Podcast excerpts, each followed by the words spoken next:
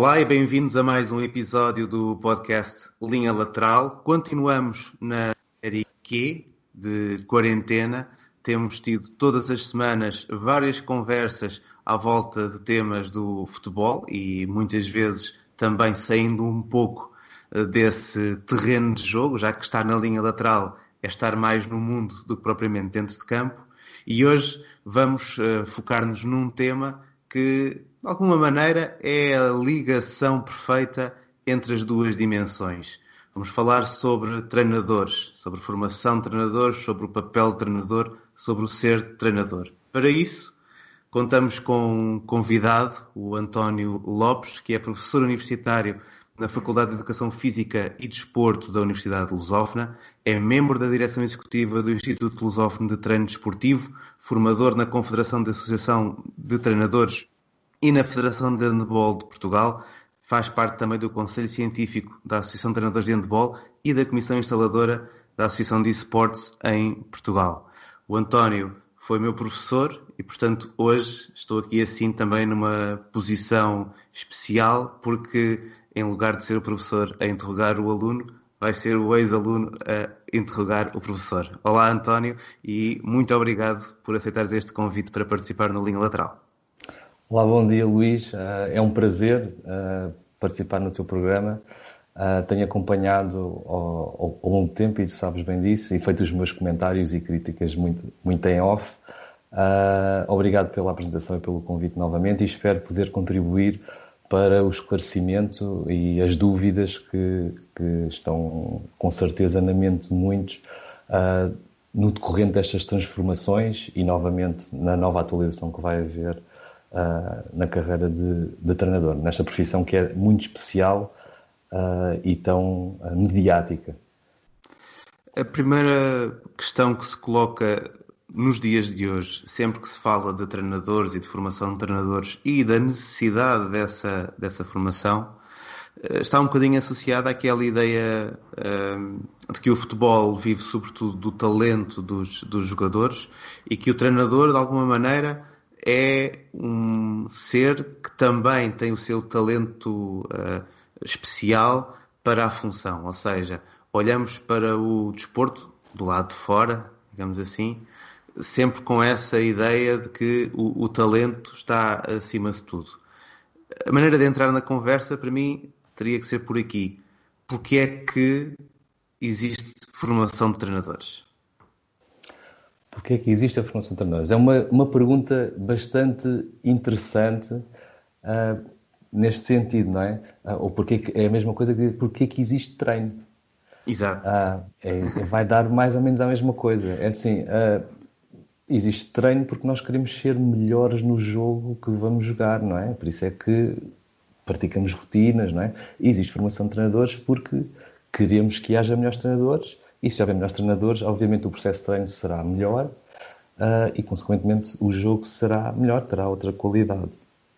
Uh, o talento uh, realmente existe em todas as áreas da sociedade. Há pessoas com uma aptidão natural para determinadas tarefas, funções, é? e há outras que pretendem seguir ao fazer, desenvolver e praticar essas tarefas e funções, contudo, não, não são portadoras desse talento de forma inata, e então o que fazem? Formam-se, procuram conhecimento prático, factual, teórico, para desenvolver ou aproximar-se daquilo que é o talento, daquilo que é a referência para, neste caso, esta profissão de ser treinador ou então como jogador. É por isso que se faz o treino.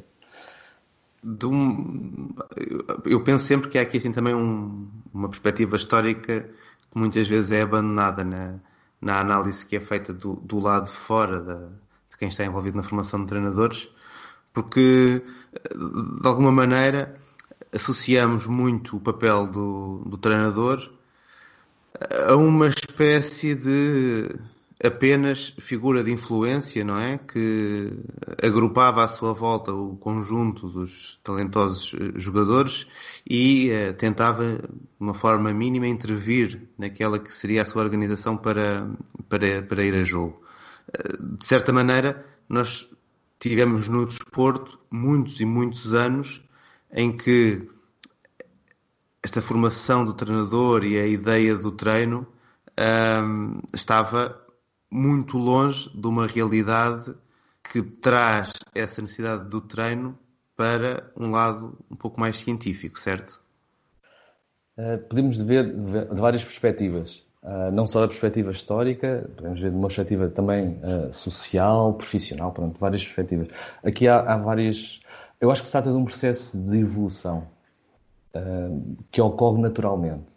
ser treinador é uma, é uma profissão especial e não deve ser vista como uma outra profissão qualquer. É preciso aqui também fazer um enquadramento prévio. Eu não vou fugir à questão da, da, da questão histórica, porque obviamente o é, mas está relacionado com outras profissões também. Ela existe antes de existir a, a formação em si, ou seja, o ofício já existe e para dar continuidade a esse ofício, como uh, era anteriormente, existem pupilos que depois aprendem com o mestre. Sempre, sempre foi assim. A passagem humana, a primeira pessoa que escreveu ensinou outra pessoa a ler e a escrever, obviamente, para interpretar, e assim sucessivamente. E isto repete-se, replica-se para qualquer outro tipo de ofício e qualquer outro tipo de profissão que nós chamamos hoje. Uh, a questão do treinador também, também é esta. E o que se passa uh, atualmente é isto. Uh, o enquadramento que eu vou fazer aqui rapidamente é que esta profissão e para ser reconhecida como, está, como tal, tem que ser enquadrada juridicamente okay? e, e, de forma legal. E este acompanhamento não é isolado no nosso país, ou numa associação, ou numa federação. Ela tem um quadro europeu. E esse quadro europeu, é, porque nós estamos dentro da União Europeia, não é? Uh, ele, ele, tem que estar articulado, ou seja, tanto nos conhecimentos como nas aptidões e competências. Existe um quadro europeu de qualificações.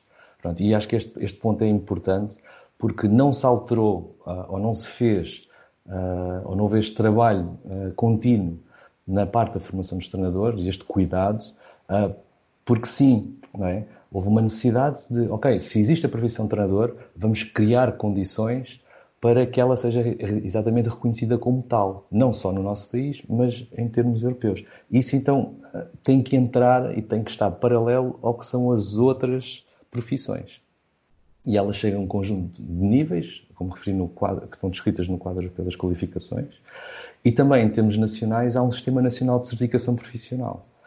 E, e, uma profissão tem que passar, para ser reconhecida como tal, por este, por este sistema, para ter um enquadramento, que dará então o quê? Dará uma determinada qualidade e proteção a quem desempenha essas funções. Proteção em, em que sentido? Em que estão definidas as competências necessárias para o desempenho dessa profissão, obviamente, uh, e as tarefas que lhes são inerentes. E, e, aí fecha-se ou, ou circunscreve-se um determinado conjunto de características que são necessárias para essa pessoa desenvolver a profissão. Para ela não entrar em campos mais cinzentos ou, mais, ou, ou afastar-se daquilo que é o branco e o, e o, e o, e o negro, né?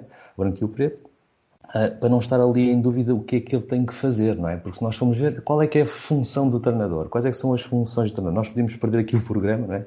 E falar de várias, de várias coisas que um treinador faz. E depois, mas a que nível é que essas funções existem? Não é? Ser treinador de uma, de, de uma equipa, de uma prova distrital?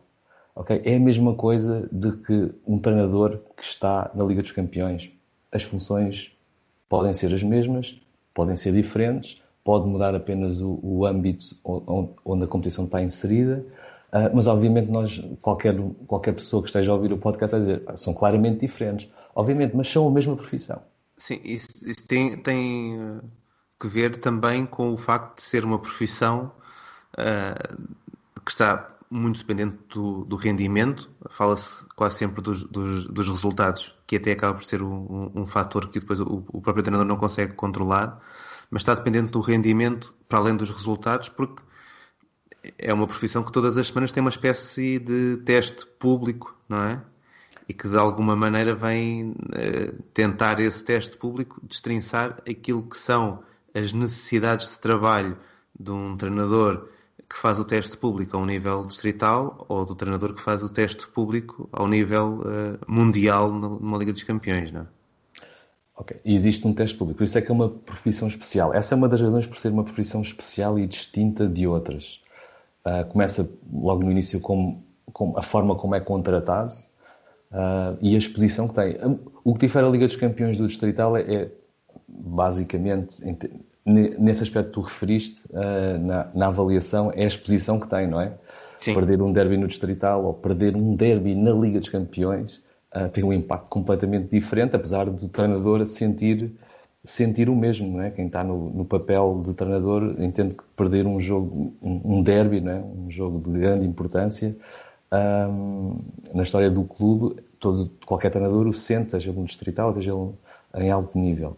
Um, aqui a questão é, ela é especial e é julgada, mas quem decide, em termos profissionais, o seu julgamento é a entidade que o contrata, apesar da exposição toda.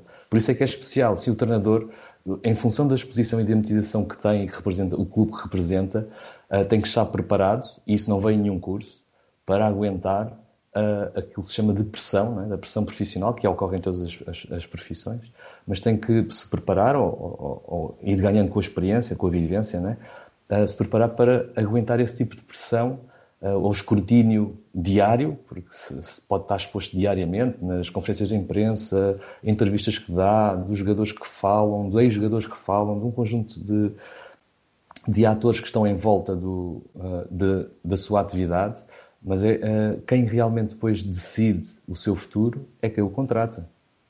E, e aí, uh, aí saímos um pouco do espectro do que do, da parte que estavas a falar, dele estar sempre a ser escrutinado. Okay? Faz parte, acho que é, aceita-se como tácito quem assina um contrato de treinador, uh, assina um escrutínio diário, mas sabe quem é a entidade que decide o seu futuro dentro daquele clube. No fundo, já vem, já vem com, com o trabalho. É, eu, eu queria só voltar aqui atrás no, no, numa questão que eu acho que é importante depois para, para o seguimento da, da nossa conversa, uh, que tem que ver com exatamente com a questão legal da formação de treinadores. Uh, essa formação de treinadores estava antes desse, desse quadro europeu uh, muito entregue às, a cada uma das federações desportivas, não é? Cada, cada uma das federações tinha o seu, a sua própria organização para licenciar treinadores ou organizar a forma como estes uh, se inscreviam enquanto treinadores na, na modalidade. Um, a, a, a, necessidade de ter um quadro alargado de formação de treinador que uh, vá para lá da modalidade específica em si pode ser um dos problemas de entendimento daquilo que é a formação de treinadores nos dias de hoje? Ou achas que é algo que, pelo contrário, é um, um acrescento em termos de qualidade para uh, a própria profissão? É, é o seguinte, eh, as, as federações uh, e, os, e, os, e, os, organismos uh, estatais que regulam as atividades esportivas, elas têm e sempre tiveram um enquadramento legal do, que, do que estava a ser organizado. Não foram as federações só por si, obviamente, mas houve a necessidade de se estruturar uh, já há muitos anos, não é, não é recente, ok? Sempre houve um acompanhamento, uh, neste caso estatal, do que era feito na formação. Até porque depende, em muitas, se não em todas, uh, de um orçamento que é atribuído e distribuído pelas federações, na parte da formação. Uhum. que é que faz com que as federações consigam mobilizar e, e, promover atividades formativas para os seus treinadores. Agora, a questão colocada é importante porquê? Porque aqui o interesse, quando se alarga, utilizando as tuas palavras, à, à profissão de treinador, que não tem a ver com modalidade, tem a ver com a profissão em si, ou seja, uma modalidade coletiva, uma modalidade individual, seja qual for, ela é importante para reconhecimento dessa profissão. Uh, enquanto não entendermos uh, que treinador é, é, é, ela distingue, é, é, uma profissão que se distingue em, em, função da sua modalidade pela especialização, mas a atividade em si é a mesma. Okay? Uhum. E por ser a mesma, uh, ela requer um enquadramento legal, okay? requer um conjunto de conteúdos comuns, ok? E depois, obviamente, terá os seus conteúdos específicos, que são não só e não exclusivamente das federações, mas neste caso com a atual lei, de todas as instituições que possuam uh, os requisitos necessários para poder aplicar uh, essas atividades de formação. Uh, e não podemos esquecer que, sim, as federações têm, sempre tiveram e sempre vão ter um papel importante, porque são a referência histórica, a, a, referência contextual daquilo que é ser treinador naquela modalidade. Mas a profissão de treinador é uma, será uma base depois divide-se nos vários ramos e especificidades uh, de cada modalidade. Tu, tu achas que nós estamos num caminho para a profissão de treinador em que, uh, conquistada a definição dessa profissão, podemos passar para uma espécie de ramificação da mesma, de maneira a que a formação seja cada vez mais específica em cada um desses ramos? Ou seja, isto para falar do quê? Para falarmos da, da, da ideia da formação do treinador que vai trabalhar na formação e do treinador que vai trabalhar no alto rendimento. Se muitas vezes nós somos confrontados com a ideia, a meu ver, certa, de que uma formação de treinador se equipara a uma formação académica numa, numa universidade, a verdade é que para seres professor no secundário não tens que dar aulas primeiro ao, ao ensino básico, não é? E para seres professor numa universidade não tens que dar aulas primeiro também nos, nos, vários eh, níveis de ensino até, até lá chegar. Um, estamos a caminhar para isso?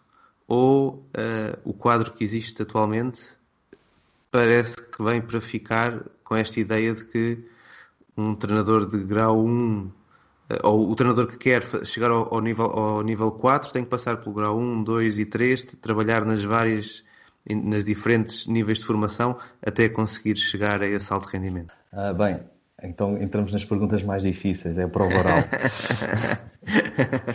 uh, então, uh, é o seguinte: primeiro, deixar o ponto prévio que é: existe uma lei e ela é para ser cumprida.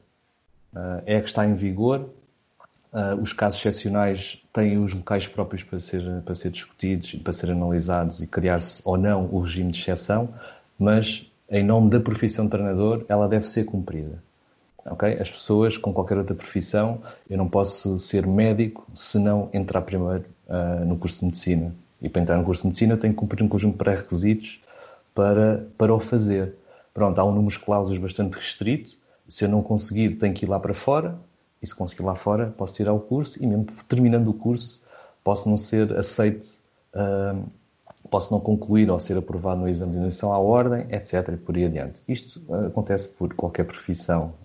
Não é só tirar o curso e agora temos emprego e vamos trabalhar. Okay? Existe um, algo que regula a profissão. E eu acho que isso deve ser mantido para se criar uma estrutura e de respeito por todos os profissionais. Obviamente que a história uh, e estes processos de transição uh, criam sempre algumas injustiças é, é normal. É por isso que os casos devem ser analisados uh, dentro daquilo que são as instâncias de cada organismo para que se possa tomar decisões que não prejudiquem ninguém, nem beneficiem ninguém, não é? De forma inconsciente, obviamente, mas que garantam isso. Então, o primeiro aspecto é que ela seja cumprida para que a profissão seja reconhecida por todos e não seja, entre aspas, um faroeste onde quem fala mais alto ou quem tem a arma maior ou dispara mais balas consegue, uh, consegue aquilo que quer. Pronto. Uh, em segundo lugar, para que isto seja aceito uh, e reconhecido, as instâncias que regulam têm que aplicar as sanções que daí advêm. Ou seja, não pode ser possível, à luz da lei que existe, ao, da lei que existe, uma entidade poder contratar uma pessoa que não está habilitada para o fazer. Okay? Não devia ser possível e, e, e, as instituições deviam ser punidas por isso porque sabem o que estão a fazer. Por outro lado, as instituições que regulam as competições têm também responsabilidade uh, para, uh, para essas situações. Não deviam permitir que essas pessoas ocupassem esses lugares okay? com o, a terminologia que está associada. Okay? E aqui começo uhum, eu quase a, a, a, fugir aqui à questão. Uh, mas eu quero entrar a responder primeiro à questão e depois já vamos a este assunto que é o que é que eu quero dizer com isto. Isto é o ponto, o ponto prévio que eu acho que deve acontecer para que não haja uh, esta meditização e depois toda a gente fala de muita coisa, mas não se chega a lado nenhum porque as instâncias é que acabam por ter que decidir. Existe a lei e cumprimos, e depois, se for necessário alterar a lei, ela será alterada. Aliás, porque isto é um processo em construção. A profissão não surge de um dia para o outro, é? já estamos nisto, já está a haver uma renovação, já saiu novamente uh, em janeiro, janeiro, fevereiro, aliás estava em janeiro na, na, na Assembleia e ela foi, ela foi uh, apresentada, discutida e apresentada. Um, então, o que é que eu acho? Que é a minha opinião pessoal. Uh, face ao passado, à, à, à, história dos graus de treinador, dos níveis de treinador diferentes e esta, uh, este alinhamento para uma, uma coerência entre o que é ser a profissão de treinador, eu acho que se perdeu novamente uma oportunidade de poder podemos ter a carreira de treinador, a carteira de treinador, o título profissional de treinador, como quiserem chamar, um, distinto para duas carreiras completamente diferentes. Até podia ser uma terceira, mas vamos só falar em duas, que foi aquilo que até temos falado uh, e temos discutido fora deste, fora deste podcast, que é o treinador de formação e o treinador de rendimento ou alto rendimento. Porque eu acho que deveria ser feito isto.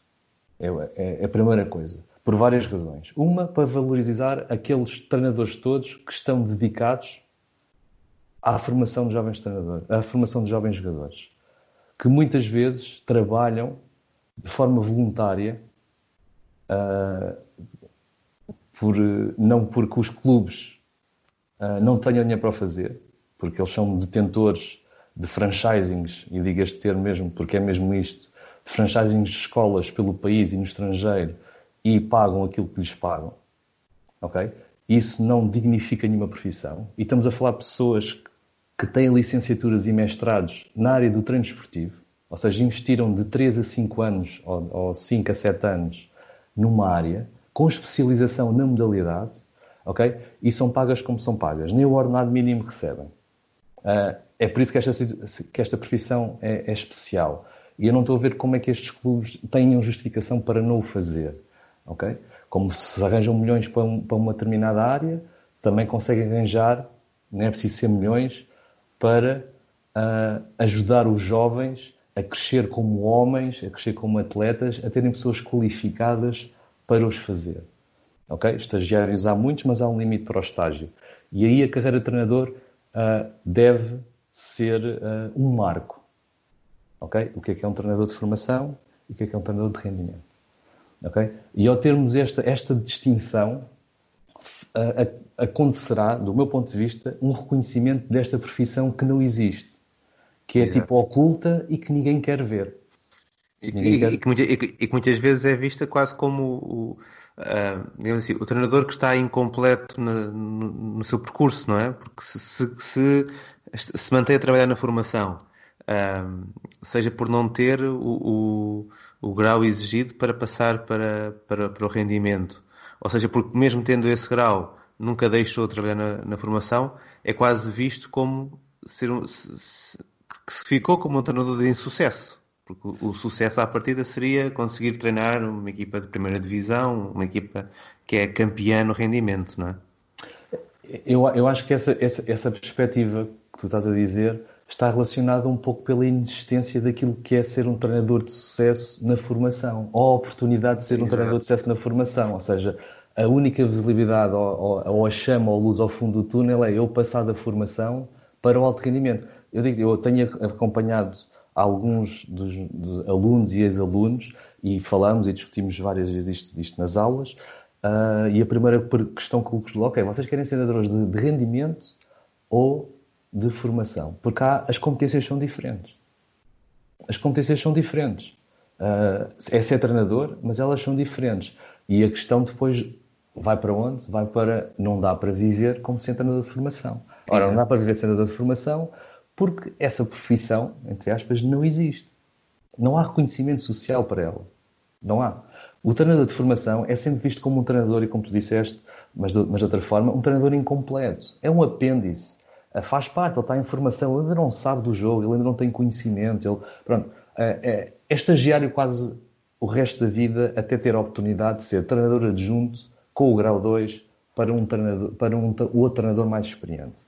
E eu assisto todos os anos alunos que têm a ambição de ser treinadores de futebol, em que se inscrevem num, num ciclo, num primeiro, num primeiro ciclo de estudos, que é uma licenciatura, para sair com o grau 1 e parte do grau 2 feito de treinador, ou com o grau 2, desculpa, com, com o grau 2 completo. Para quê? Para ter uma oportunidade para viver da modalidade que eles querem ver enquanto treinadores. Ok? Eles querem seguir essa mas não, não conseguem fazê-lo, ou em Portugal, não conseguem fazê-lo na formação. E, e, aí é que é por isso que a minha ideia, a minha opinião, obviamente, é, é sempre discutível, cada um tem a sua, não é? Mas uh, ao definirmos na, na, carreira de treinador o que é seguir uma carreira de treinador de formação, porque há aqueles que querem seguir e têm competências, são talentosos nessa área, ok? E há aqueles que não o são, não é? E já vamos falar disso também. Uh, querem seguir, mas tem que ser uma carreira digna. Tem que ser um mestre em futebol, uma pessoa que tirou. E estou só a falar do grau académico, ok? Porque depois já vamos à parte dos graus uh, uh, que, estão, que estão estipulados por lei, obviamente. Porque se formos falar dos licenciados e dos mestres em treino esportivo, o nível de qualificação deles face ao, ao, ao quadro, ao quadro europeu de, de, de, qualificações, eles estão nível 5 para cima. Ok? Nível 5 para cima. São muitas horas de formação. Uh, em 3 anos eu ter um, o grau 2, quer dizer que eu tive um conjunto de aulas de formação, de horas de formação bastante elevado, com estágio incluído. Ok? Uh, um aluno que faça 5 anos, um estudante que faça 5 anos, um, são 3 anos de licenciatura com um estágio de um ano incluído, depois o mestrado, 2 anos com um ano de estágio incluído. Ok? Uh, isso são, são várias horas, são, é muito tempo de formação. Agora aqui a questão é, ok, há 4 graus que estão agora definidos.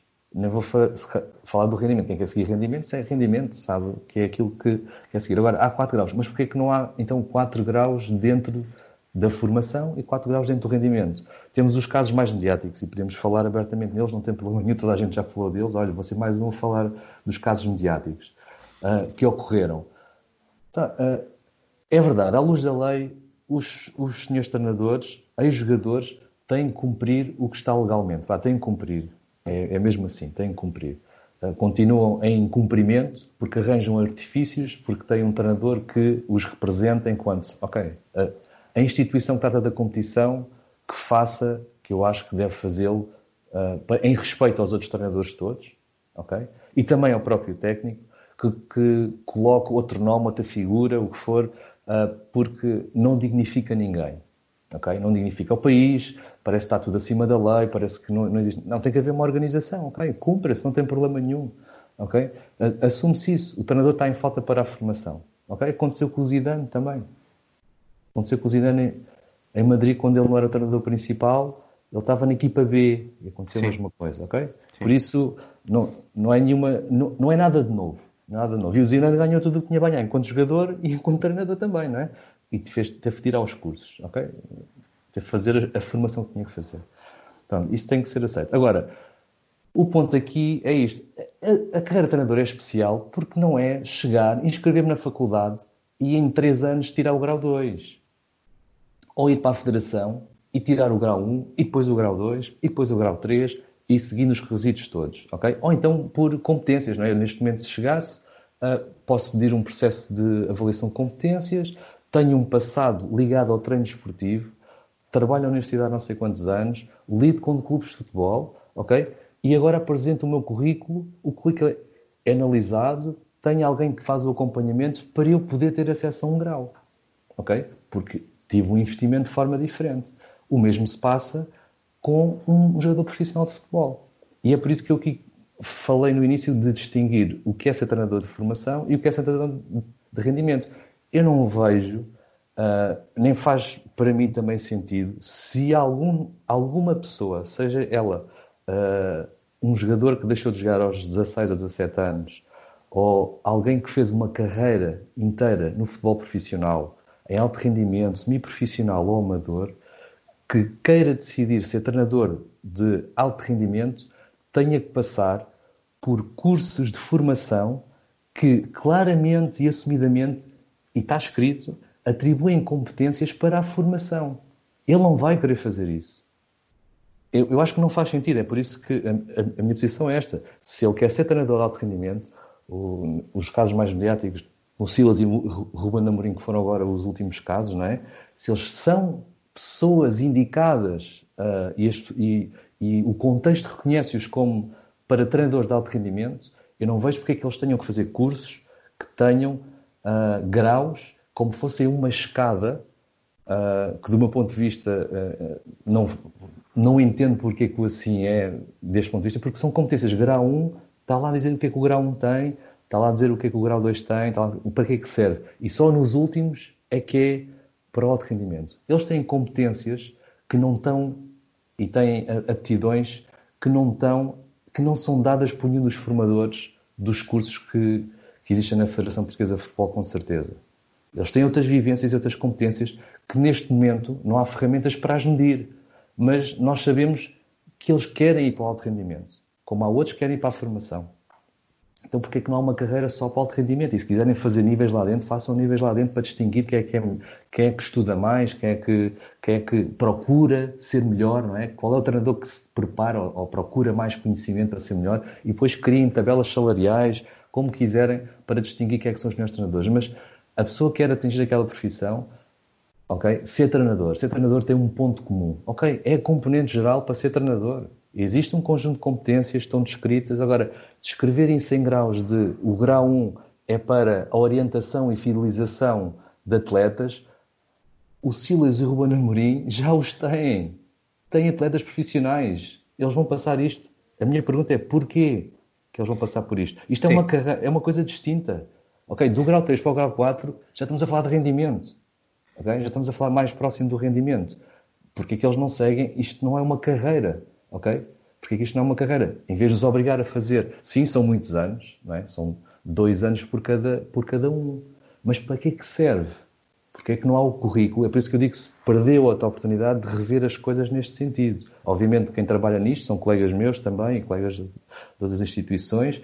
Eu revejo todos a competência, não, não estou aqui a, a dizer que sei mais do que eles, Estou a dizer, é porque que não, não, não, não, há isto, não há isto em debate? Eu sei que isto, isto foi aberto, ok? Isto não, uh, as pessoas trabalharam nisto, isto não foi às escondidas.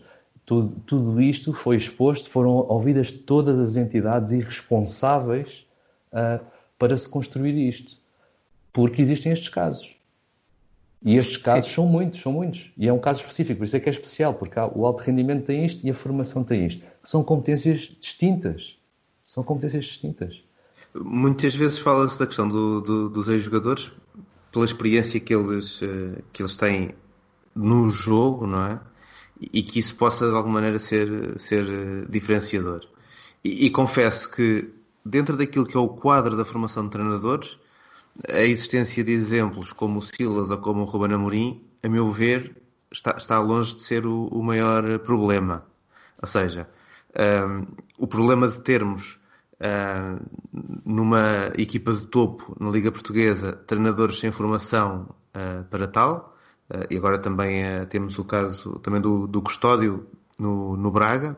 Portanto, são equipas que estão nos primeiros quatro lugares do campeonato e que não têm treinadores com, com formação para tal. O problema que eu vejo aí tem que ver, por um lado, no quadro das principais ligas profissionais europeias. Portugal é, o, é a única onde isto acontece neste momento sendo que, para a generalidade dos treinadores portugueses, o seu objetivo de carreira é treinar no estrangeiro. E, portanto, para treinar no estrangeiro, necessariamente vão ter que fazer e ter essas formações, porque não, não temos visto, neste passado recente, nenhuma equipa da Premier League, da Liga Espanhola, da Bundesliga, contratar um treinador que não tenha formação, formação uh, para, para, para o ser.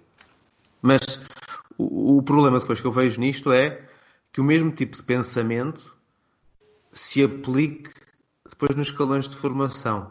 E isso, para mim, a, a meu ver, é, é, realmente preocupante. Ou seja, uh, teres em escalões de formação treinadores que não têm uh, o nível para, para o serem, a assumirem ser pelo treinadores, em alguns casos, porque uh, de facto foram jogadores, e aí podemos discutir a tal experiência que eles têm ou não têm e a forma como trazem para a formação, mas esta temporada, por exemplo, eh, já existiram mesmo casos de, em equipas de formação, ter treinadores que eram, assumiam esse papel de treinador publicamente, mas depois olhavas para a ficha do jogo e não estava lá o nome dele. Ou seja, no final desta história, o exemplo de, de aceitares ter como na equipa principal um treinador que não tem a formação para o ser não estará depois a passar uma mensagem errada para os teus próprios escalões de formação? Uh, bem, eu acho que aqui importa distinguir uma coisa: não eles não terem formação, eles não, não têm é a certificação dessa certificação formação. Para fazer, okay? Porque, porque é, é, um, é um aspecto essencial. Porque, aqui distinguir, porque é assim: a experiência é muito difícil de medir. Okay? E ela é variável, o contexto, pronto. A experiência que um jogador profissional vive, a experiência que um jogador, um, um jogador que não chegou ao alto rendimento vive, são coisas completamente diferentes. Não... Aqui é, é o seguinte: hum, as, o, o que se passa na formação uh, em termos de do treino, do treinador, desculpem, do treinador não ter a qualificação, também acontece existirem pessoas que estão a dar treino na formação, e não são assim tão poucas, esta, no alto rendimento é que é mais mediático, obviamente, que são inscritas como dirigentes e dão os treinos. Dão treinos.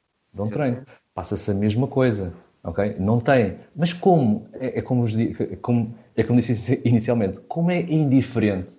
É preciso ir alguém, ok? Já nem se vê a qualificação, e tu dizes bem, é preocupante, não é?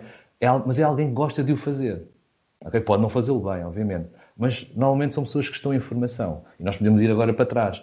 Que é, peraí, então mas o que é que se faz primeiro? Dá-se o treino, depois tira-se o curso. Eu vou dizer, eu quando comecei no handball, eu primeiro estava no treino e ao mesmo tempo estava a fazer, na altura, um nível de monitor. Não é? E quando acabei já tinha um título. E no ano seguinte já tinha outro. Não é? foi por eu ser, foi por eu ser um, um treinador de, de, com talento. Uh, não se trata disto aqui, não é? Uh, fiz muitos erros, de certeza. Eu lembro, eu, eu, eu, eu falo isto assim, eu até me admiro como é que muitos deles uh, continuaram a jogar, a jogar handball, é? com, com, com tanta asneira que eu fazia. E o que me valeu foi a formação académica encurtou encurtou-me em muito a quantidade de erros que eu iria cometer e continuar a cometer. Ok? E nisso a formação, como falámos inicialmente, serve para isso. Preparou-me de outra forma. O que é que não me preparou? Não me preparou foi para o que é a prática. Por isso é que, por isso é que ser treinador é especial por isto.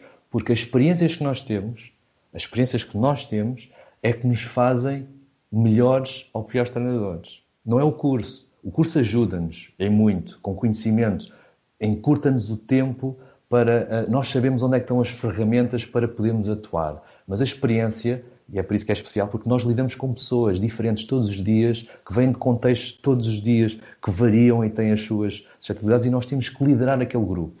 Ou seja, nós podemos assinhar isto como uh, eu não queria entrar pela parte bélica, mas podemos assinhar isto como batalhas. Temos que ter alguém com carisma suficiente que seja reconhecido por um grupo de pessoas para poder atuar e levar-nos a um objetivo. E isto não se adquire num curso. Isto adquire-se com a experiência. Ok? Com a experiência, seja ela na, na, parte da formação ou no rendimento. Quanto tempo é que um treinador, seja ele qual for, adquire este reconhecimento? Este reconhecimento. Quando é que um treinador é convidado para ir treinar um clube de alto rendimento. Tem um agente muito bem posicionado que os leva para lá, obviamente.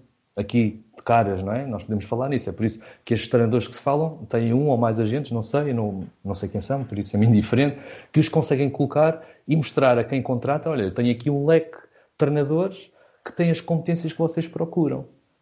E aí, aí é que se faz o mercado, não é? É por isso que se leva pessoas para determinados cargos que podem não ter a certificação para, um, para poder desempenhar aquilo que está descrito na lei, essas funções. Mas podem ter as competências que a entidade que os acolhe, okay, que os contrata, reconhece como válidas para liderar aquele grupo. E estas competências não passam só, obviamente que a entidade que, que contrata uh, reconhece essas competências, mas há um grupo do outro lado que também uh, recebe quem é este senhor. Eu também digo isto aos meus, aos, aos meus estudantes. que é, ok, vocês vão acabar agora o grau 2, a seguir vão fazer o grau 3, ok? O grau 3 já permite vocês treinarem um clube de alto rendimento, ok? Ou até terminam o grau 4, ok? Imaginem que vocês fazem este ciclo todo em 4 ou 5 anos, 4 ou 5 anos, porque a licenciatura tira um 2, ficam logo com o 2, e depois mais 2 anos ou mais 3 anos ficam com o grau 4. Ok, sou presidente, eu digo-lhes mesmo este exemplo, sou presidente do Real Madrid, está aqui o contrato, vão treinar. E o que é que vai acontecer? Quem, quem é que são, quem é que são esses treinadores, não é? Que não têm, entre aspas, nome e podem ter muita formação, até podem ser bastante competentes, mas vão ter que o demonstrar perante aquela equipa. E o exemplo que eu coloco ali de choque é este, que é a experiência é muito importante. E entre 5 a 10 anos, 5 a 10 anos, uh, eu acho que é, é, o tempo que falta em termos de experiência para se conseguir ter alguém uh, a dar alguma coisa. Nós podemos pegar no exemplo do, do, dos treinadores de sucesso que tiveram assim mais impacto. É? Nós temos o Jorge Jesus, com uma experiência enorme, uh, desde de, vari, de, várias, de vários tipos de visões até agora onde está, não é? Até ter aquela oportunidade que o levou, entre aspas, à fama, ao reconhecimento mais, mais mediático, não é? Até estar onde está, não é? E temos, devemos, também olhar para o José Mourinho, não é? E o número e o tempo das coisas que ninguém fala, não é? O tempo que estes senhores demoraram a chegar onde chegaram, não é? Uh, o tempo que ficaram a observar, o tempo que passaram entre as divisões, não é? Ou o tempo que escolheram, ou as oportunidades que tiveram para poder observar aquilo que era feito e tiveram nos bastidores até terem a oportunidade. Quantos anos passaram? Ok? E acho que se vende muito este sonho, e o sonho que muitos destes uh, jovens têm é tiram o grau e vão poder trabalhar no estrangeiro e vão poder ganhar dinheiro porque não conseguem fazer uh, na formação e querem ir lá para fora por ter esta oportunidade. Só que a oportunidade vai ser sempre ou na sombra de alguém, obviamente, porque não têm a experiência relevante e, é, e acho que isto é que se deve ressalvar, ok? Também na formação, porque tem que haver referências de treinadores de formação para que quem sai do processo formativo consiga uh, encurtar este período de, de, experiência ou de choque com, com a realidade e não esteja a cometer erros sozinho em ciclo, em círculo. Ou seja, são os, os treinadores, como há, como há em muitos clubes, que não conseguem captar uh, ninguém para, os treinar, para treinar aqueles, aqueles escalões e ou põem como, como estagiários ou põem como dirigentes uh, a, a treiná-los. Okay? Não sei se me afastei um bocadinho aqui da, da questão. Não, mas uh, foste, foste tocar em pontos que, que, são, que são interessantes e são importantes também para, para a conversa. Uh, queria reforçar dois deles. Por um lado, Uh, obviamente, fica muito claro, e acho que isso é, é, é, muito claro para toda a gente, ou seja, ninguém está aqui assim uh, a querer ser o, o parvo na sala, de que as decisões que são tomadas ao nível da escolha dos treinadores têm que ver com o, o mercado dos clubes que, que, contra, que, que os contratam. Ou seja, uh, percebe-se que a, um certo, a um certo nível que depois, se calhar, até se vai alargar para muito, para muito mais longe do que aquilo que seria expectável, mas a um certo nível, a, a escolha do treinador tem pouco que ver com aquilo que é a sua capacidade ao nível da modalidade em si, mas aquilo que ele pode trazer para o clube que vai uh, contaminar positivamente várias outras, uh, várias outras questões na forma como o clube é, é gerido. E, portanto, estamos muitas vezes aqui assim, quando falamos da questão dos treinadores, a falar de um mercado e de quem regula esse mercado. Sendo que quem regula esse mercado também tem cabeças diferentes, ou seja, se for a, a federação ou uma confederação de treinadores a, a, a, tomar determinadas decisões, está provavelmente a olhar mais para o lado uh, desportivo, para o lado da modalidade, mas se for uma liga, que é gerida pelos clubes e por isso mesmo também uh, assume os seus interesses, já deixa, de alguma maneira, a porta mais aberta para situações como aquelas que existem e, e, de alguma maneira, estas situações vão sendo geridas e temos visto no quadro da Liga têm sido geridas através de, de multas, de certa maneira indica aos clubes que vocês podem fazer aquilo que quiserem desde que paguem mais qualquer coisa. Um, no caso do Ruben Amorim, no caso da Pia, quando estava na, na Federação, percebeu-se que aí assim houve um castigo mais um castigo real, realmente claro para o treinador que não tinha a, a, a certificação para, para o fazer e para o clube em si. Portanto, percebe-se que é aqui assim maneiras diferentes de, de, de intervir. Uh, e depois, por outro lado, naquilo que é a questão da experiência, uh, a mim faz-me, puxa-me sempre para pensar noutra, na experiência de um outro ponto de vista. Ou seja, uh, falaste daquilo que é a experiência que nós, depois de fazer uma formação, podemos adquirir uh, numa determinada função. Uh, e isso é o que nos acontece a todos, andando na escola, seja para fazer um curso técnico, seja para uh, passar pelo secundário e, e, e, para a universidade. Quando chegamos ao mercado de trabalho, vamos ganhar uma experiência que nos tornará mais capazes para aquela profissão. quantos mais anos tivermos, desde o momento em que nos aceitaram eh, na, na, na profissão. Mas quando estamos a falar aqui da, da questão do, do treinador e já também coligando com, a, com esta ideia do papel do treinador e da importância da liderança no, no, no processo, um jogador não lidera, não lidera assim tantos processos quanto isso. que experiência que o jogador leva para treinador dentro desta, deste ponto de vista da liderança no, no seu papel. E, barra, outra coisa que é, se vamos olhar para aquilo que são as experiências que alguém tem para poder fazer alguma coisa, neste caso para ser treinador, estamos também a abrir a porta para quem, uh, imagina, passa 10 anos como um quadro uh, a gerir grupos numa empresa, esteja também capacitado para, de alguma forma, poder, poder fazer num, numa equipa desportiva, ou não?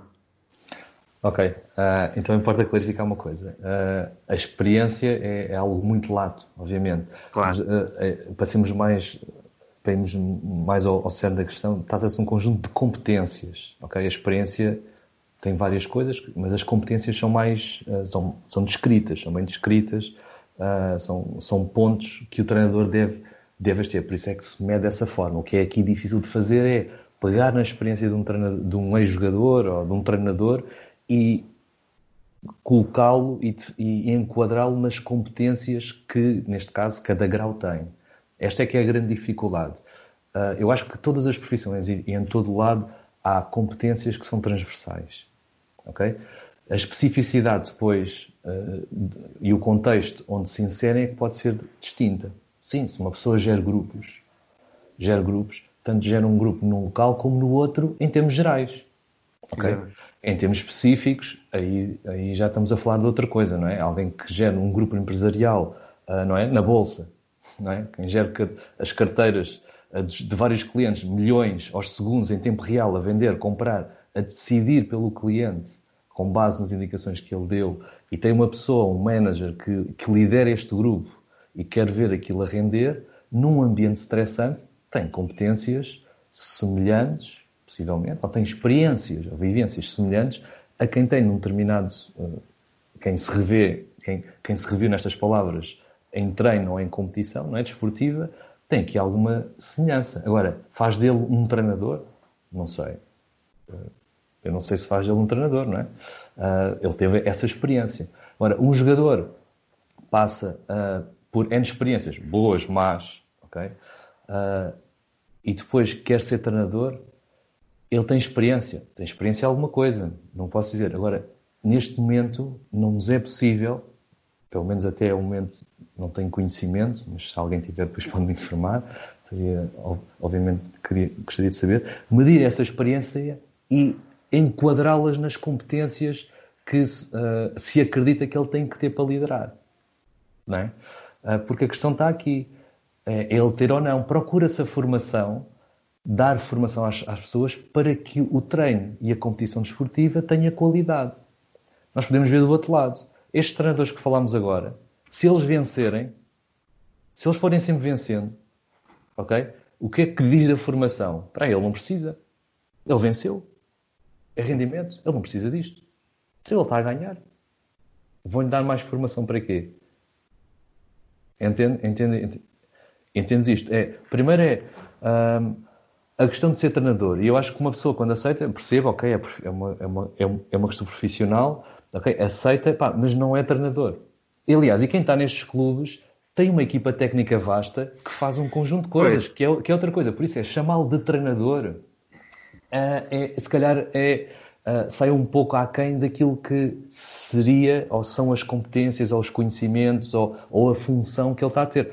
Pode ser isso, o, isso o gestor em... do grupo, o estratega, não sei. Ah, porque... isso, isso em Inglaterra era mais ou menos claro a ideia de, de, de ser um manager, que no fundo era o gestor da, da, da equipa, e depois o, o, o, aquilo que nós cá chamamos o adjunto principal, no fundo era, era treinador.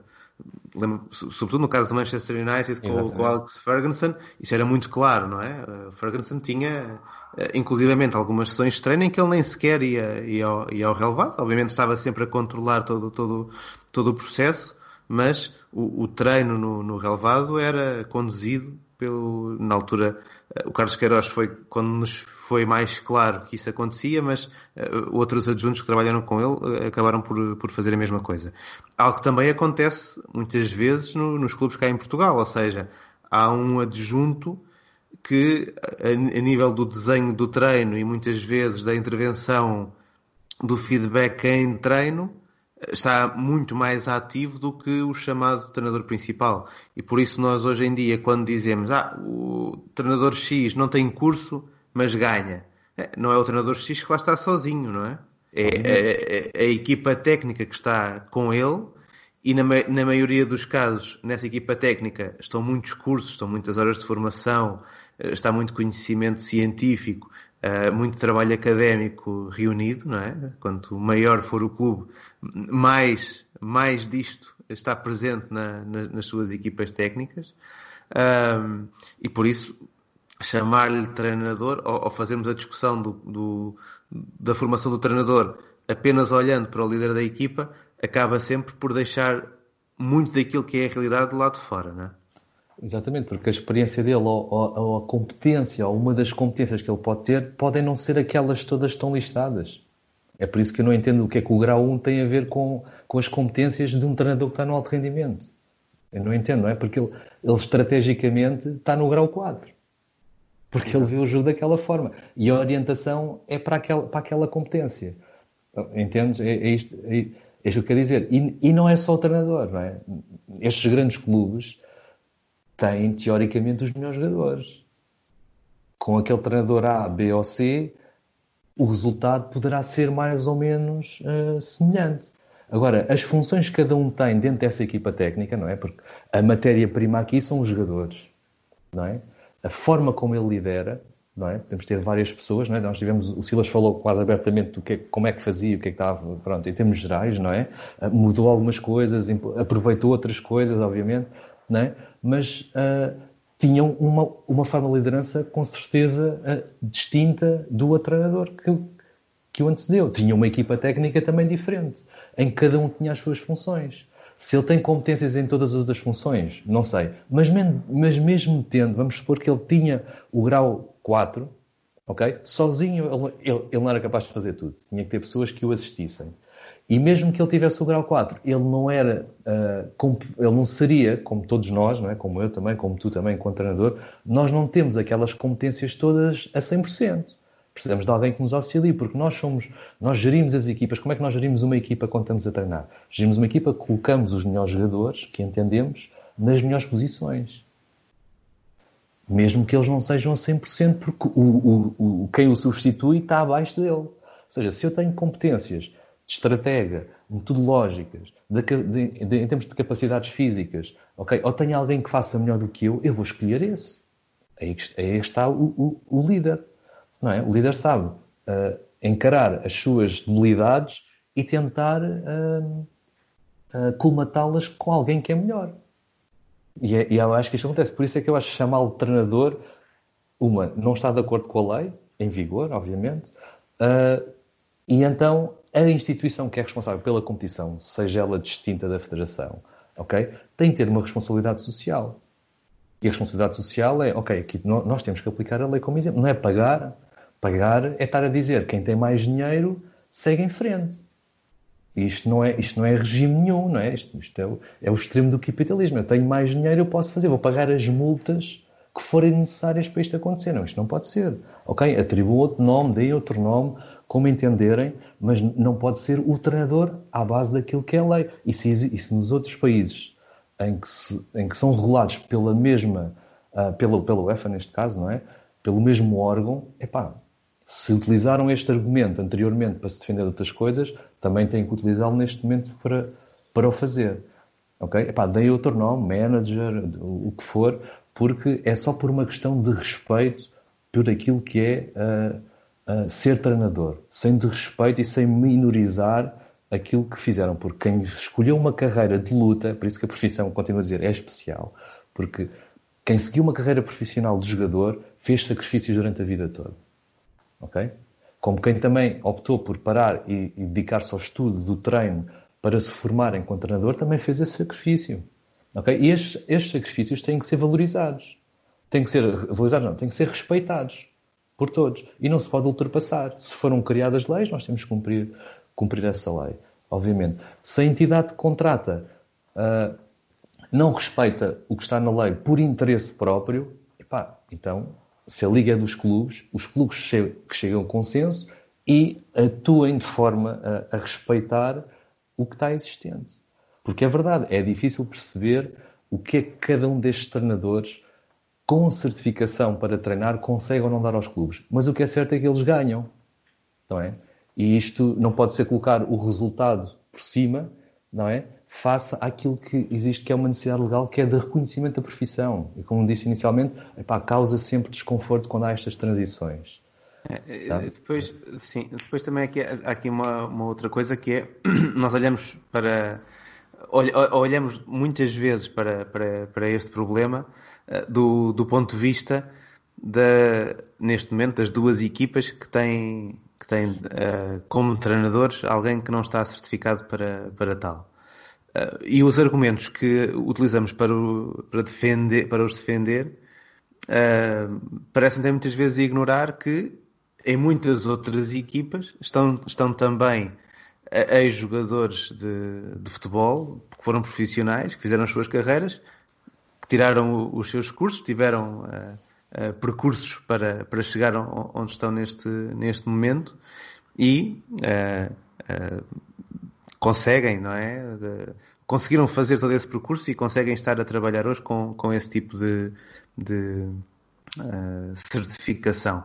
Uh, no fundo, nós nesta, nesta colocação em causa da, da certificação ou da forma como é, que é realizada a formação de treinadores, que tem levado muitas vezes ao extremo uh, daquela primeira pergunta com que começamos o podcast, né? para, para que é que é preciso a formação, tem que ver com que um, uma, um contínuo confronto entre o que é prática e o que é teoria. E se calhar é um, é um confronto que nos dias de hoje, com a, a quantidade de formação que as equipas técnicas detêm, com a, a, capacidade estrutural que a generalidade dos clubes consegue ter para conjugar, para além das equipas técnicas, uma série de outros profissionais. Que trazem também conhecimento para, para o, tra o trabalho diário. Se calhar estamos a viver o momento da história em que o confronto entre prática e teoria faz menos sentido, não é? Ou seja, já vivemos, calhar, num momento da história, ou pelo menos espero não estar aqui assim a, a, a, a fazer uma espécie de wishful thinking acerca disto. Uh, creio que este, esta será, mais, será provavelmente mais próxima da, da realidade. Estamos a viver um momento em que a teoria e a prática estão tão entrelaçadas que não faz muito sentido continuarmos a tentar separar uma coisa da outra, não é? Pronto, este confronto é, é o que é que isto quer dizer, não é? É a teoria do quê e a prática do quê. É, e como tu dizes bem, é, é um momento, se calhar, onde as pessoas, nós todos, vamos a perceber que isso não existe. Eu, eu, eu nunca cheguei a perceber que era o confronto da teoria e da, e da prática. Porque quem resolve estudar, uh, resolve, como, como, como eu, o ponto de vista que eu vejo, é resolve à procura de ferramentas e utensílios que o ajudem a estar melhor preparado para depois, quando estiver em atividade, não perder tanto tempo em tentativas e erros. ok? E eu acho que a formação faz isso. Uh, do meu ponto de vista, faz, faz isto. Quem escolhe o terreno para estar sempre uh, a experimentar uh, o que está a fazer, o que faz e a testar e a retestar, também o faz. Eu acho que demora um pouco mais tempo porque tem menos tempo a refletir sobre os processos e, a, e, procurar as coisas. E, e eu, isto faz-me pensar logo em outras coisas. É, nós precisamos de teorizar tudo precisamos de colocar prática em tudo. É? Há muitas coisas que são dadas nas formações que não passam da teoria. E há muitas coisas que, que aparecem na prática dessas formações que não são aplicadas na prática. E vice-versa. Há muitas coisas que se fazem no treino que depois não se voltam a fazer. Há muitas coisas que se teorizam no treino, no dia a dia, que depois não se voltam a teorizar ou a pensar nelas. Ok? E, e, e do ponto de vista, só existe uh, confronto, como tu chamaste, quando existe uma oposição, uma antítese. E a minha opinião é que isto só existe mesmo é quando alguém, por alguma razão, quer seja ela ou não, uh, seja ela válida ou não, quer negar uma das partes. Exato, quer se defender de algum ataque. Quando eu acho que não existe nenhum ataque a nada. Aliás, uh, a questão até poderia ser dialética, mas na forma como é colocada, não é. Não é dialética, nós estamos sempre. Um, ah, vamos mostrar o que é que é mais ou menos pertinente naquilo que é a nossa profissão de, de, de treinador. Eu evoluo consoante as barreiras que me vão colocando. Se for sempre fácil, eu não estou a evoluir, não é? Estou a, a, a traçar sempre o caminho, ok? E do meu ponto de vista, a dialética é assim, é, fazendo da seguinte forma, a teoria e a prática complementam-se, ok? A sinergia entre elas, entre a teoria e a prática, revê-se na qualidade do trabalho que as equipas têm apresentado. Que têm sucesso. E este sucesso é mensurado, é medido ok? E é repetido por ter uma metodologia própria. E todos os treinadores, todos eles, tenham eles vindo do, da parte académica, tenham eles vindo dos cursos da Federação, tenham eles vindo por certificação por competências, uh, pelo trabalho diário, pelos anos que estão, ok? Todos eles fazem a mesma coisa. Eles são cientistas. São cientistas. Eles, todos eles, não há nenhum, tu, tu foste treinador, ok? Um, ah, e, e, e também sabes disso, nós vamos para o treino a pensar, nós questionamos sempre, estamos sempre a questionar-nos, ok? Podemos parar um pouco, podemos demorar mais tempo, ok? Teorizamos sempre, problematizamos, se isto acontecer, criamos cenários, experimentamos, registramos, controlamos, avaliamos, repetimos todo este processo sempre, todos os dias. O nosso trabalho não se esgota dentro da quadra, dentro da pista. O nosso trabalho é contínuo, é antes e depois. É por isso que ele é uh, por ser especial, é também mal pago e pouco reconhecido, particularmente na formação, porque as entidades que pagam não reconhecem o trabalho que está à volta. Isto é um trabalho de 24 horas para quem o leva a sério, como em todas as profissões. Nós podemos fazer das 9 às 5 e não, e não nos preocuparmos. O treino não é das 9 às 5. O treino não é três vezes por semana. O treino é encontro-me com a minha equipa três vezes por semana para numa quarta obtermos o melhor rendimento possível ok? Só que entre estes intervalos nós estamos a pensar no processo. Estamos a problematizar, estamos a questionar, estamos a fazer isto. E qualquer treinador faz isto, tenha ele formação académica ou não. É, é, é, isto que eu não entendo porque é que existe este problema entre a prática e a teoria. Até parece Sim. que há umas pessoas que estão dentro de um, dentro de um, dentro de um forno a, ser, a serem injetadas com teoria e outras estão dentro do forno a serem injetadas com a prática e agora depois elas encontram-se e andam às turras uns com os outros. Eu acho que isto não faz sentido, não é? Uh, eu percebo aqui a coisa, mas é, eu acho que é uma guerra uh, que não, uma guerra entre aspas, que não faz sentido e acho que é de, entre pessoas uh, que querem negar alguma coisa, querem esconder as suas debilidades, ok? Demos as partes, ok? Acusando-se, apontando o dedo uns aos outros e esquecendo-se quando apontam um ao, outro, estão a apontar três para eles. Ok? Esta, é, esta, esta foi uma grande aprendizagem que, que tive como professor de pedagogia. Quando apontamos o dedo a um, apontamos três para nós. Ok? E uh, nós temos que ver, que ver isto, que é, há complementaridade. E isto é visto, particularmente naquilo que é mediático, não é? aquilo que se vê mais, nas equipas técnicas, e neste caso, que até têm treinadores que não estão certificados para o desempenho da profissão de treinador, que as equipas continuam a treinar porque eles têm um conjunto de pessoas, ok? Formadas em distintas, em distintas áreas, em distintos locais de formação, ok? E contribuem de diferente forma para aquilo que é o sucesso da equipa, que é o que lhes interessa. E isto é comum a todos os treinadores. Por isso, entre a teoria e a prática, os treinadores teorizam e colocam em prática, ou colocam em prática e depois teorizam sobre o que fizeram.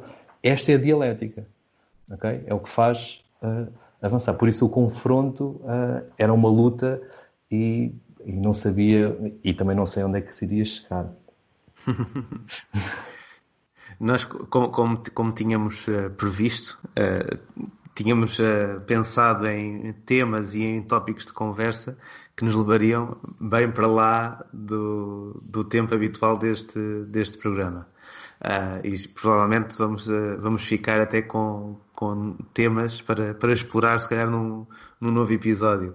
Mas não, não queria deixar de, de entrar também um bocadinho na, na questão do, do, papel do treinador, que tem vindo a estar uh, subjacente a, a, boa parte da, daquela que tem sido a, a, nossa, a nossa conversa, mas uh, puxar nesta, nesta reta final uh, para também aquele que é o, o tema do momento, não é? O, o caso do momento, que é esta um caso especial, estarmos a ver uma época especial onde estamos expostos, e estamos expostos, se calhar, até de uma forma muito visível, que eu não, não, não creio que alguma vez, na, pelo menos na, nesta contemporaneidade, tenha sido colocado, eh, que é, eh, nós estamos a, a assistir a uma gestão de, um, de uma pandemia eh, e, e, estamos a ver essa gestão a ser uh, uh, trabalhada dia após dia, ou seja, a ciência está a trabalhar ao mesmo tempo que tem que ser resolvida a, a questão no, no concreto.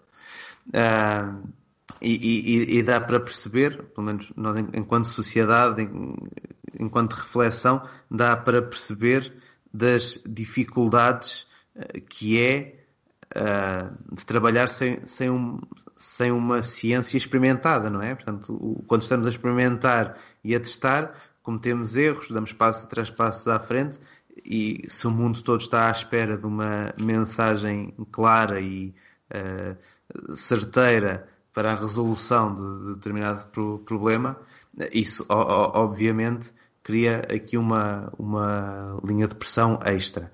E, e eh, aos meus olhos isto não deixa de ser, uh, de alguma forma, muito simétrico ao, ao, ao, que muitas vezes é o papel do, do, treinador. Ou seja, mesmo que o treinador tenha realmente feito a sua formação e tenha uh, o seu trabalho e tenha a sua ideia e o seu modelo minimamente preparados, na competição desportiva estás muito exposto à questão do, do momento, não é? À, questão de, de, da decisão em tempo real uh, e em que cometes erros, tentas voltar atrás, tentas voltar à frente. E aquilo que eu te queria perguntar é, dentro daquilo que é o papel do treinador, dentro daquilo que são, uh, daquilo que é o seu talento, mas também que são as suas ferramentas em termos de trabalho para chegar a ser treinador, o que é que te parece mais fundamental para se conseguir alcançar esta capacidade de responder em tempo real a um contexto que está em transformação? Ok, é, um, é, ir para os P's, não é? Proper preparation prevents poor performance, não é? Uh, a formação é um pouco isso, prepara-nos, não é? Mas o dia a dia cria coisas inexplicáveis e que nós não estamos preparados. Mas a preparação uh, passa sempre por aí. Eu acho que neste momento, e face ao que está a acontecer no mundo, e, e falaste, acho que falaste muito bem, Uh, nós, as pessoas estão a acompanhar a ciência praticamente ao minuto. Neste caso, até é muito mais a estatística, porque é mais a metização dos casos que ocorrem. Né? Mas em termos de treino, uh, aquilo que nós temos, aquilo que o treinador faz, aquilo que a equipa técnica faz, vamos deixar de falar só do treinador, mas daquilo, aquilo que a equipa técnica faz, é tentar preparar-se para cada batalha. Okay? Uh, e quanto mais bem preparada tiver, melhor as possibilidades uh, de atingir uh, o sucesso ou minimizar os riscos que, que, está, que, está, que está a ser, a ser alvo. Né? E a preparação, para mim, funciona, funciona mesmo dessa forma, ou seja, é a melhor ferramenta que o treinador pode ter, é tentar antecipar.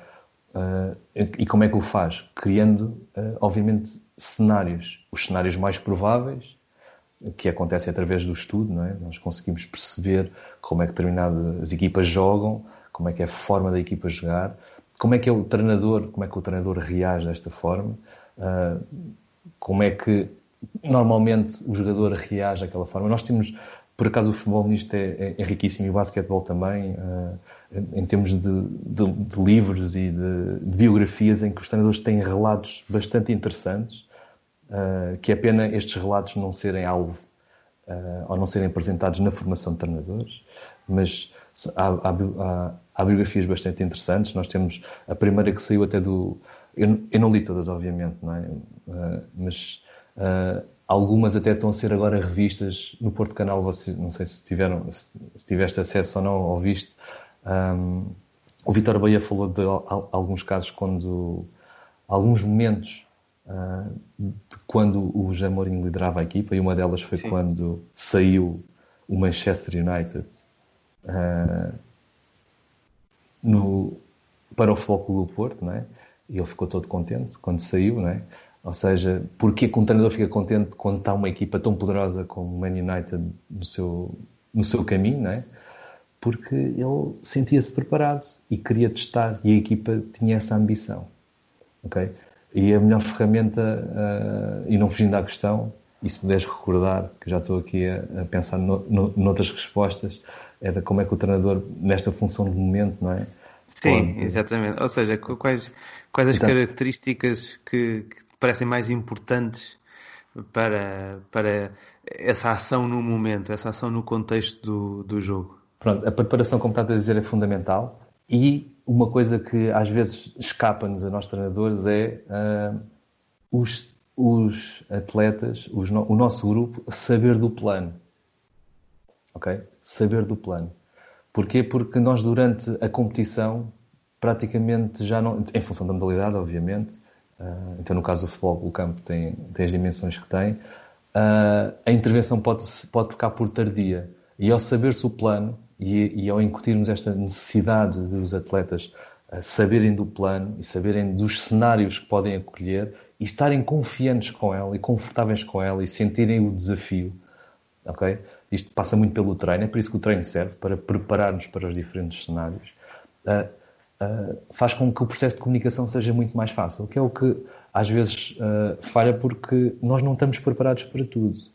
E termos um processo de comunicação, ou um fluxo de comunicação, uh, um workflow, por assim dizer, de comunicação definido, é mais fácil da equipa receber, num determinado momento, uma situação, tenha que tomar uma decisão, ou o treinador tenha que tomar uma decisão e comunicá-la e saber como comunicar e quando a comunicar é quem a comunicar para que ela dissemine rapidamente uh, pela equipa, que não é fácil, que não é fácil, particularmente nos momentos críticos. E nos momentos críticos uh, é quando a equipa cresce mais, é quando o treinador também cresce mais, uh, mas se estiver preparado, okay, se minuciosamente tiver a haver um plano de preparação, minimiza estes acontecimentos extraordinários que podem acontecer. Às vezes até dizemos, pá, é bom saber, no caso do handball, o set base é estranho quando aparece aquele que nós nunca vimos a jogar, ou quando ele entra.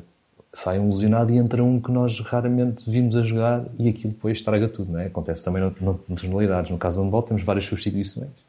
Um, e no, é, são, são ilimitadas, não é? mas no caso do futebol elas são limitadas. Uh, no, e... no, no, futebol usa-se muitas vezes aquela ideia do uh, jogar contra 10 acabou, acaba por ser mais difícil do que jogar contra 11. Porque... Não se perdeu tempo a perceber como é que a equipa joga contra 10. Pois, eu, eu, mas tudo bem. Eu, eu, se calhar, mas se calhar futebol, uh... o que pode acontecer é. Uh, tu, por um lado, nunca, nunca perdeste tempo a pensar como é que a tua equipa vai jogar, vai jogar assim, mas também nunca viste a outra equipa a jogar com 10. Se calhar viste 7 ou 8 ou 9 ou 10 ou 20 jogos daquele adversário e nunca tinhas tido possibilidade de vê-lo vê jogar com 10 mais do que 5 minutos, ou uma coisa do género. Uh, e isso é uma dificuldade, esta, lá está, é, é o enfrentar o desconhecido uh, no momento em que a competição está, está a desenrolar, né? o jogo está a acontecer e no futebol ainda tens essa dificuldade depois não conseguires intervir quase diretamente com os jogadores, não é? Não, não tens desconto de tempo, não dá para fazer essa, essa intervenção. Por isso é que a, a comunicação, o processo de comunicação, o professor Jorge Araújo, o, o professor Titónio Lima, uh, Fernando, Fernando, Oliveira têm livros na parte do treino esportivo, ligados ao básico, ligados ao, ao treino em geral, em que fala do processo de comunicação, da definição de conceitos próprios, ou seja, haver uma linguagem própria e comum, uh, definida por princípios, okay? onde cada atleta sabe onde tem que estar, como é que tem que estar. Okay? Isto parece que é básico, eu estou a dizer parece que é básico e toda a gente o faz, obviamente, em termos estratégicos, mas isto resulta sempre quando tudo está a correr bem. E uh, aqui a questão está é quando as coisas não estão a correr ou quando sucede alguma coisa que nós não estamos preparados para acontecer. Nós podemos jogar no, no exemplo, e no futebol, que isto é um podcast de futebol, obviamente, uh, no que aconteceu com a Taça dos Libertadores, não é? Uma equipa, equipa, uh, o Flamengo estava a perder, não é? Até quase no final, Sim. e era altamente improvável, uh, porque quem viu o jogo, não é? Também viste o jogo, aquilo estava, parecia que estava estudado, parecia que o Flamengo não podia fazer nada, que estava tudo, tudo estudado, não é? Tudo estava, estava tudo, tudo, tudo estava tudo, previsto. Tudo estava previsto, eles, parecia, que, parecia que a outra equipa era sombra e já tinha jogado aquele jogo e já, já antecipava cada movimento. E aquilo parecia, para quem assistiu, né, parecia alta, mas muito improvável. Pronto, o jogo está decidido, os outros marcaram um gol, eles nem conseguem, não é? Até que há necessidade de uma equipa fazer uma substituição, não é? Da equipa vai fazer uma substituição e depois parece que tudo se transformou. Não é? Parece que o que é aconteceu, em termos de uma análise SWOT, não é? Tudo que havia ali, todo o potencial de uma equipa, todos os fatores de risco, todas as ameaças uh, que haviam, ok, entrou alguém mais fresco, mas entrou alguém com menos, uh, entre aspas, competência para realizar a tarefa ou enquadrar-se com a tarefa. E de repente as coisas mudam. Coincidência, não, não, não sei se é coincidência ou não, mas Uh, o que é certo é que foram aguentando o plano, até podia ter sido o plano, não é? Vamos aguentar, não sei, mas o que é certo é que depois a equipa passou por cima e nunca mais se encontrou em pouco tempo. Uh, não sei, ou descansou ou relaxou psicologicamente. Pronto, podemos aqui Essa é outra. É outra das dificuldades do, do, do, trabalho do treinador, não é? É que, por, por muito bem definido que esteja, que esteja a tua ideia para o jogo, uh, por muito bem trabalhada que ela, que ela esteja, eh, depois tens esse fator humano que é está, estás, está, montas o teu plano para jogar com aqueles 11 e quando tiras um para colocar outro, mesmo que a missão, uh, as funções sejam exatamente as mesmas que estão a ser pedidas, uma pessoa diferente faz um trabalho diferente e isso pode ter depois um impacto muito grande no, no que é o, o, o conjunto da equipa. É, é que é, é mesmo, essa, essa é a questão central. É, é, são emoções. Aquilo passa por emoção. É por isso é que é especial. Isto, isto não, a função de treinador não é uma função tecnocrata, em que nós temos o, nós desligamos o chip do planeamento, ou ligamos o chip do planeamento, fazemos o plano, depois desligamos o chip do planeamento e vamos para a parte tática, depois liga, por exemplo, liga desliga, e depois vamos para a parte das emoções, largamos um conjunto de emoções numa sessão e eles jogam. Não, isto está tudo a acontecer ao mesmo tempo. Para o próprio treinador, para ele próprio, para a equipa técnica. E depois ele tem que ver isto tudo. A equipa técnica tem que estar atenta a isto tudo para cada um dos jogadores. Para tentar perceber. A complexidade de ser treinador é esta. É de saber depois como é que estas relações todas, onde está a interagir, onde temos um jogador que pensa mais no jogo, onde um reage, um, um reage mais às emoções, onde um precisa de um determinado nível de confiança, onde tem um conjunto de, de tarefas e de, e de, rotinas que tem que anteceder ao jogo, ou até durante um jogo, ou sabe, e o treinador tem que estar sempre em cima disto, sempre em cima disto tudo, no decorrer do jogo. Há uns que precisam mais atenção, outros precisam menos atenção, outros nem sequer querem uh, que se mencione o nome deles durante o jogo. E tudo isto, esta, esta, esta gestão toda, ou o facto de um jogador saber que vai ser substituído, causa impacto noutro jogador que tem mais confiança dele no, do que no colega que vai entrar, mas a, a, equipa precisa dele. Isto requer preparação, isto requer comunicação, é? porque apesar de, dele não se sentir confortável com o outro colega, a equipa precisa de entrar alguém e ele é o melhor, tirando aquele não há o outro. Okay? E todas estas circunstâncias fazem que o processo de treinador e a medição de competências que ele possa ter uh, muito dispar. Okay? Como disse, não sai tudo num curso, okay? sai também pela experiência. E eu, eu acredito que quem tenha vivido isto em campo consiga ter uma percepção diferente, não digo melhor, mas diferente do que aquela que não vivenciou em campo. Uh, voltando um pouco à questão, à, às questão anteriores. anteriores. anteriores. É. Mas uh, esta parte uh, de gerir as emoções, de não é controlar o grupo, mas monitorizar a atividade do grupo, não, não passa só pelas questões táticas. Os jogadores estão a sentir naquele momento as coisas e nós temos que ter a empatia suficiente e, e também a humildade suficiente de lhes perguntar e reconhecer eh, e reconhecer a nós as nossas debilidades em poder em estar constantemente a medir isto. É, é um trabalho exaustivo não é? É um trabalho que nos sai que sai sempre do corpo uh, e nem sempre é bem visto do outro lado porque nós nós enquanto treinadores somos avaliados todos os dias pelos nossos jogadores pelos nossos parceiros não é só o público. Somos sempre avaliados. E quando é colocado em causa alguma decisão da nossa decisão nós temos que rever todo um conjunto de processos para saber porque é que aquilo aconteceu, é para podermos tomar decisões de acordo com o objetivo que a equipa tem, não é de acordo com o meu ego, porque senti mais ou menos ferido. Ou seja, é um trabalho que tem este envolvimento e esta paixão toda, não é? É por isso que toda a gente fala e, e também ambiciona também ser treinador, porque sente esta paixão, uh, mas que é necessária para, uh, para que a equipa ande. Isto não é, como disse, isto não é tecnocracia. Não temos as dimensões todas fechadas num, num quadro e depois vamos libertá-las e o jogo decorre, não é? Isso, é, isso chama-se FM e, e CM, e assim, onde aquilo vai vai-se jogando. Nós, nós não nos esgotamos nisso, nós vivemos constantemente nisto, neste conjunto, neste rol de, de, de competências e emoções e para que a equipa atinja o objetivo.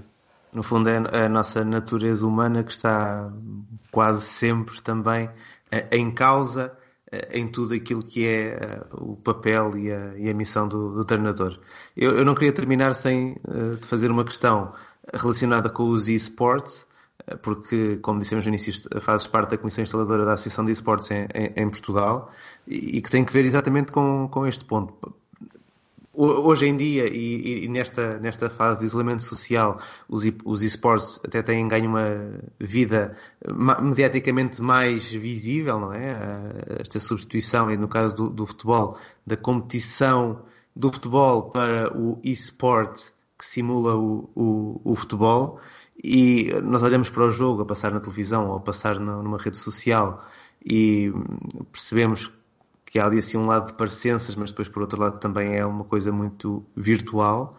Uh, mas mais uma vez, também aqui nos esportes, uh, o lado humano de quem está a jogar e de quem treina quem está a jogar tem um, um grande peso. Uh, era essa a questão que queria deixar antes de, de terminarmos.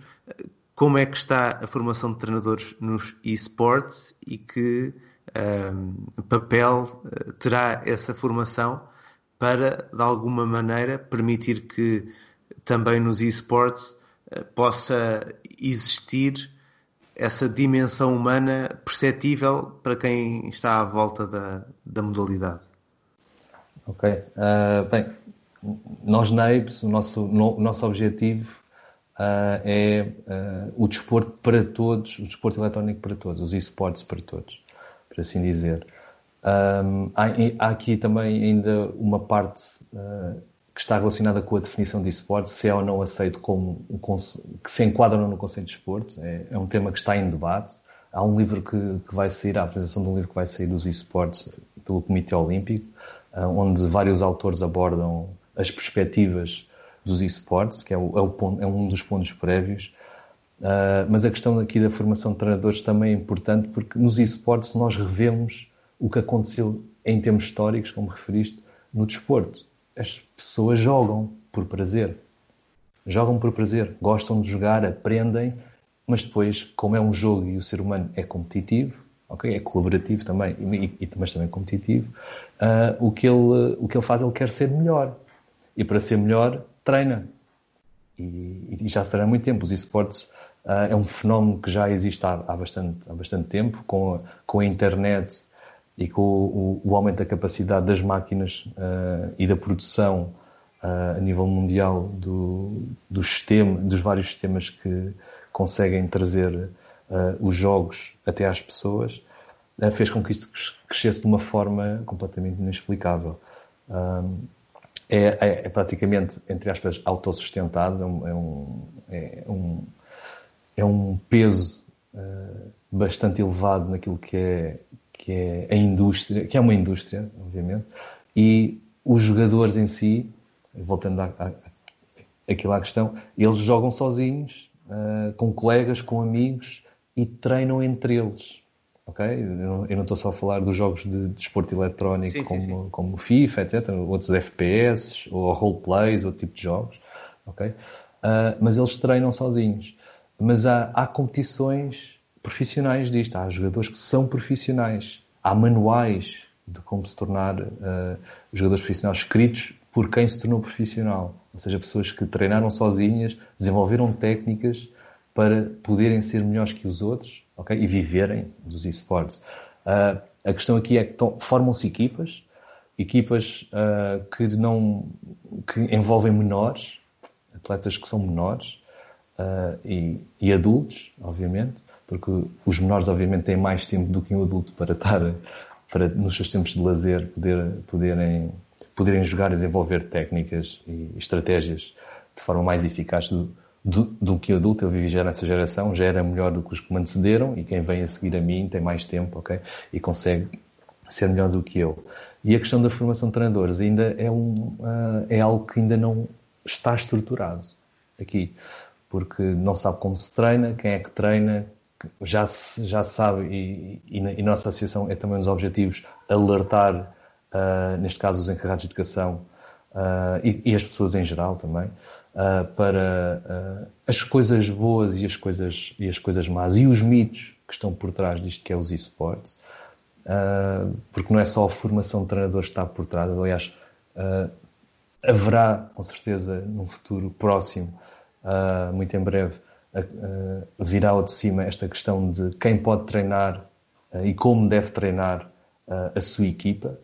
Embora as equipas elas se treinem, ok? Se autotreinem, têm as suas estratégias, mas tem que haver um conjunto de conhecimentos, como, e há vários, aliás, as, as, biografias e os livros que existem sobre esta matéria de, dos, dos uh, jogadores de esportes, eles referem a distância do monitor, o tipo de teclado, a cadeira onde sentam, como se sentam, a luminosidade, o tempo que estão sentados, a atividade física que têm que fazer, ok? São questões que são por eles levantados, porque se passam alguma, algum tempo sentados, o nosso corpo, nós como seres humanos não fomos feitos para, para estar sentados ou para estar parados, uh, nós somos seres uh, ativos, ok? E quando nos concentramos numa atividade que nos implica uma modificação neste tipo de comportamento, nós temos que ter outra que balance este tempo. Pronto, isto são coisas, são boas práticas que neste momento estão disseminadas por vários pontos, mas não estão agregadas uh, para quem quer, por exemplo, ser profissional ou então ser um,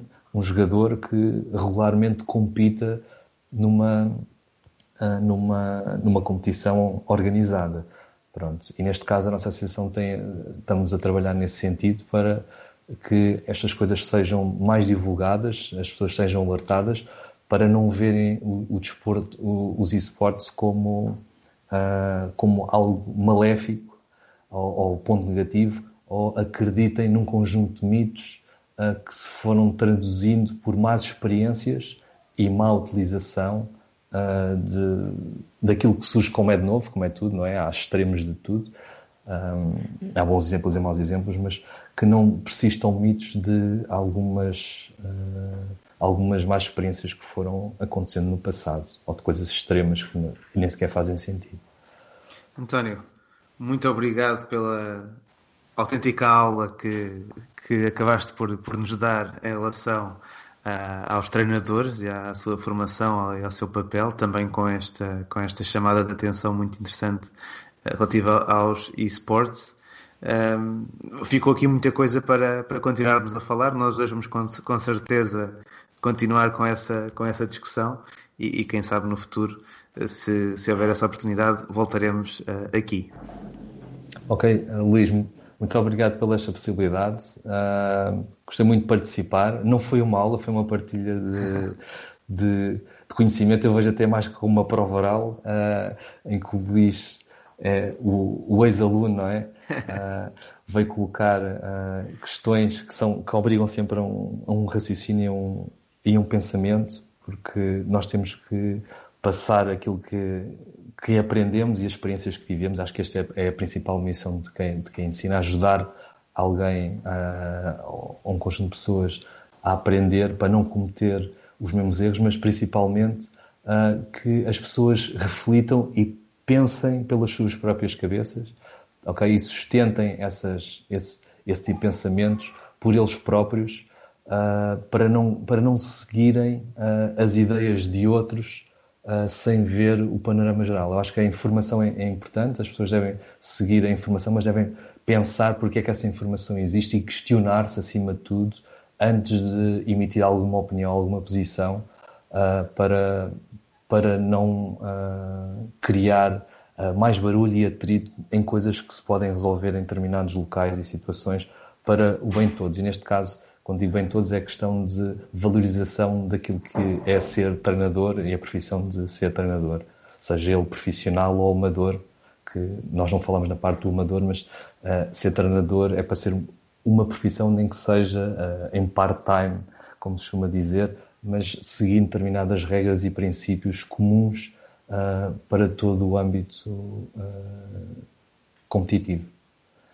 Tá, muito obrigado e espero que fiques bem e neste, neste tipo de, de recolhimento que estamos obrigados, uh, que todas as pessoas que ouçam o podcast façam, façam um bom uso e continuem a seguir o Luís Cristóvão, porque desde há algum tempo que, que sigo e tem sido uma ótima experiência acompanhar este, o desenvolvimento e as experiências que proporcionaram para toda a gente que, para ele essencialmente, para ti Luís, e para todos os que também puderam participar uh, neste podcast. Obrigado mais uma vez. De facto, tem sido um período uh, que espero que toda a gente esteja a aproveitar também para, para poder fazer alguma reflexão. O podcast Linha Lateral tenta ajudar nisso. Uh, ainda esta semana voltaremos também com mais um episódio. Já sabem, para entrar em contato connosco através do Twitter na conta Linha Lateral Pod ou então entrando diretamente em contato comigo, Luís Cristóvão ou com o Tiago Estevão, também presentes na rede, para qualquer dúvida, qualquer questão, qualquer sugestão acerca de novos temas. Nós estamos de volta dentro de alguns dias. Obrigado e até lá.